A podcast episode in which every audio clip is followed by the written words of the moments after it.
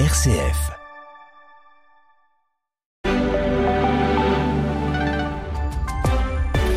Les informations belges avec Denis Delomafos. Bonjour, bonjour à tous. Près de 225 000 logements supplémentaires seront nécessaires d'ici 2030 en Belgique, affirme la Fédération de la construction Ambeld.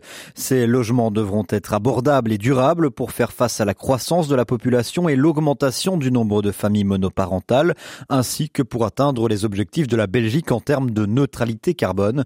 Face à ce constat, la Fédération sectorielle a élaboré des recommandations destinées aux différents niveaux de pouvoir politique, notamment un renforcement des investissements public, revoir la fiscalité immobilière ou parer à la pénurie de main-d'œuvre dans le secteur qui manque de près de 15 000 travailleurs.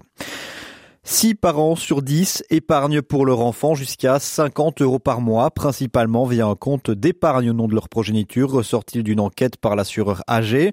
Souvent, les familles pensent à tort qu'il faut des moyens financiers considérables pour épargner pour sa progéniture. Or, même de petites sommes peuvent faire la différence, surtout si on commence à épargner suffisamment tôt, encourage Vincent Hédard, directeur général de la caisse d'allocation familiale wallonne Camille. Les parents qui constituent ce bas pour leurs enfants souhaitent les aider à prendre un bon départ dans la vie, ressortit encore de cette étude. Et puis dans le reste de l'actualité, un millier de militaires belges seront déployés au même moment dans une opération à l'étranger en début d'année prochaine, ce qui est un peu plus que les années de, que les années de la décennie passée, pardon. La ministre de la Défense, Ludivine de Dunder, a présenté hier soir son plan opérationnel de la défense pour 2024. Cette situation résulte d'un recrutement qui s'améliore, du contexte géopolitique et de la demande en augmentation de l'OTAN. En plus de ces 1000 hommes et femmes, la défense prévoit aussi plusieurs centaines de militaires en stand-by prête à intervenir. Dans l'actualité internationale à présent, le Conseil de sécurité de l'ONU doit négocier ce mardi une interruption des hostilités à Gaza.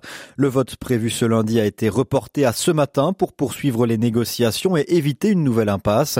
Le 8 décembre dernier, malgré la pression du secrétaire général de l'ONU, Antonio Guterres, les États-Unis avaient bloqué l'adoption d'une résolution appelant à un cessez-le-feu humanitaire immédiat dans la bande de Gaza, où l'armée israélienne poursuit ses frappes en représailles à l'attaque du Hamas le 7 octobre.